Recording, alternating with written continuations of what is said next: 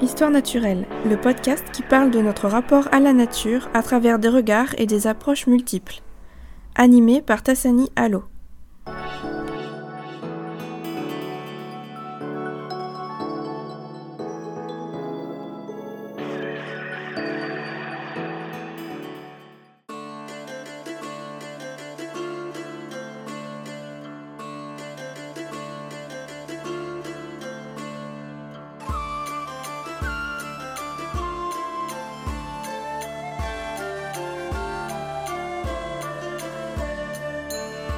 Bonjour et bienvenue dans cet épisode de podcast Histoire naturelle. Nous allons parler aujourd'hui du tableau Le printemps de Peter Bruegel le Jeune.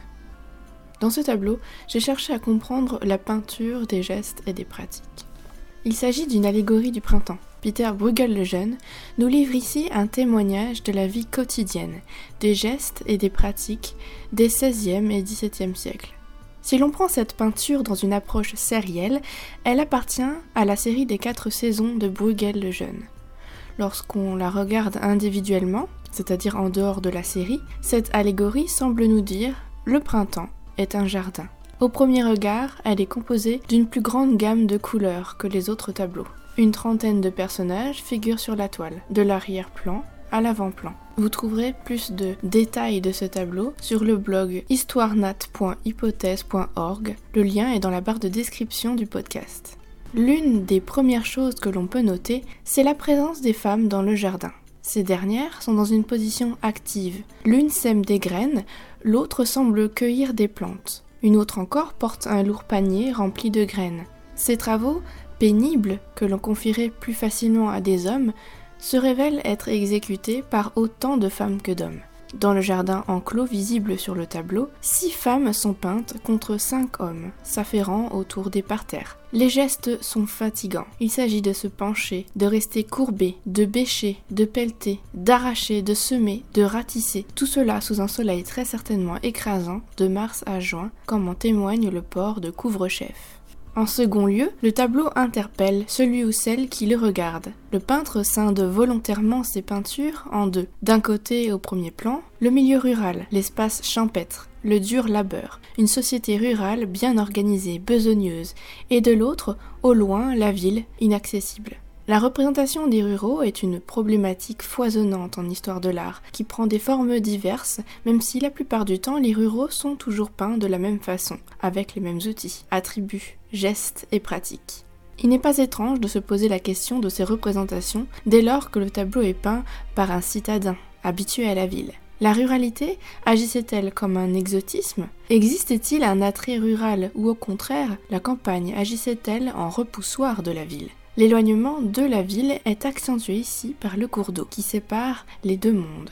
Mais la rivière est aussi le symbole de l'écoulement du temps, car le tableau représente une certaine chronologie de la vie des paysans. Car dans un troisième temps, nous constatons que le tableau contient une forme de chronologie narrative des gestes et des pratiques, sous des formes diachroniques et synchroniques, on ratisse, on désherbe, on sème, on arrose simultanément, on plante et enfin on récolte. À la fin du printemps, lorsque le labeur est terminé, on célèbre et on fête dans le village.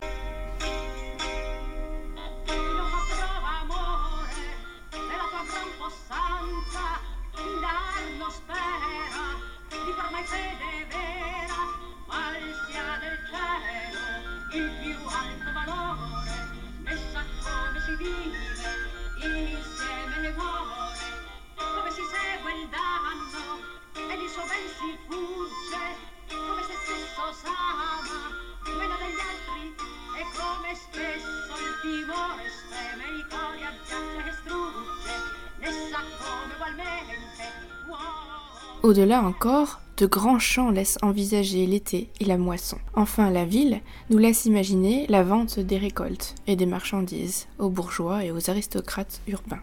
Pierre Arnade dit, je cite, Je pense que la formule dichotomique intérêt ou condescendance est trop radicale pour nous aider à comprendre l'attitude de Bruegel à l'égard des ruraux. Son approche est bien plus subtile et compliquée que cette alternative exclusive pourrait le suggérer. À dire vrai, la relation de Bruegel à ces modèles ne sera jamais facile à saisir, bien qu'il soit avéré qu'il n'était pas lui-même un homme rustique ou un folkloriste dans l'un des sens modernes que l'on peut donner à ce terme. Fin de la citation. Un dernier aspect, le quatrième que nous livre ce tableau, c'est la question matérielle. Les objets présents sur le tableau sont révélateurs d'une certaine connaissance de l'espace rural pour Bruegel, et ils révèlent aussi les stéréotypes auxquels il n'a pu échapper.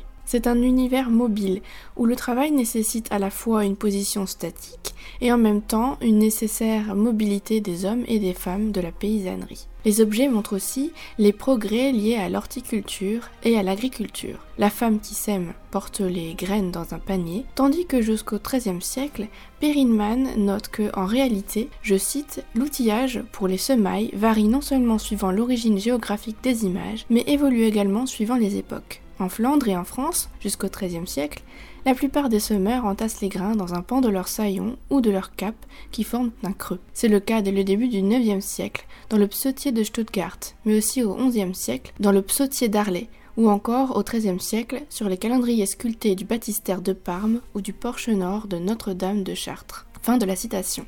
Le tableau égrène d'ailleurs les clins d'œil suivants. On voit un mouton noir parmi les blancs moutons du troupeau. Il y a aussi des couvre-chefs, comme le chapeau de paille, jusqu'alors réservé aux paysans.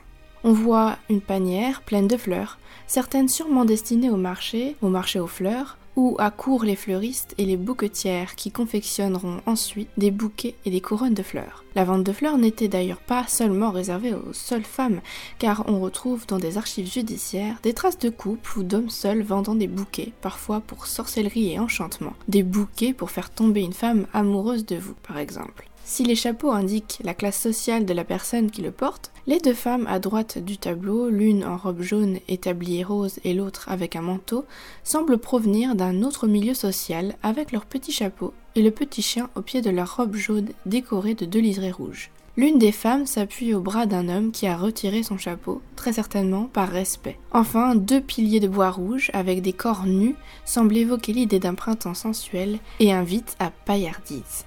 Les corps musclés ou musculeux des hommes et des femmes qui travaillent la terre sont utiles au regard de l'historien ou de l'historienne des corps. La peau est tannée, plus foncée que les femmes issues d'une autre classe sociale. Les visages sont bronzés et rougis. La peau est tirée sur le cou du personnage au premier plan.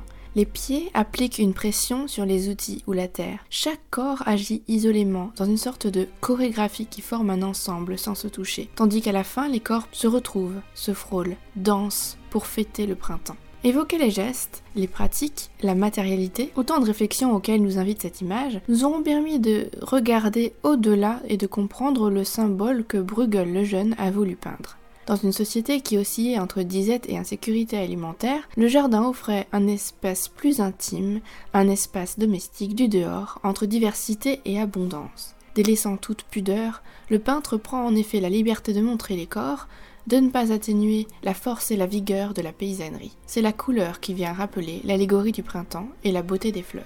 Georges Comet dit, je cite, Évoquer le geste, c'est évoquer la vie, puisque c'est bien lui qui distingue l'animé de l'inanimé, le vivant du mort. Le travail est l'un des aspects de la vie auquel on consacre le plus de son temps et surtout c'est la tâche qui a été imposée à l'homme dès l'origine puisque Dieu a déclaré Peuple et conquiert et après l'éviction du paradis tu travailleras à la sueur de ton front. Envisager les gestes du travail peut conduire dès lors à regarder tous les aspects de la vie, ou presque. Fin de la citation.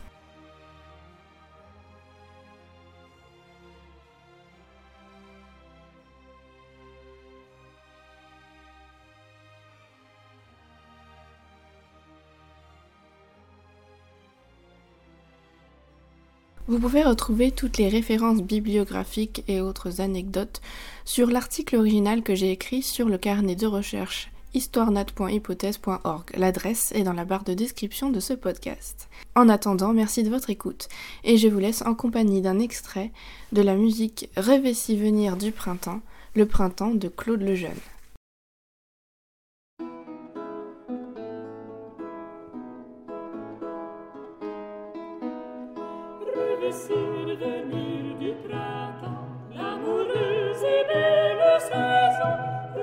Le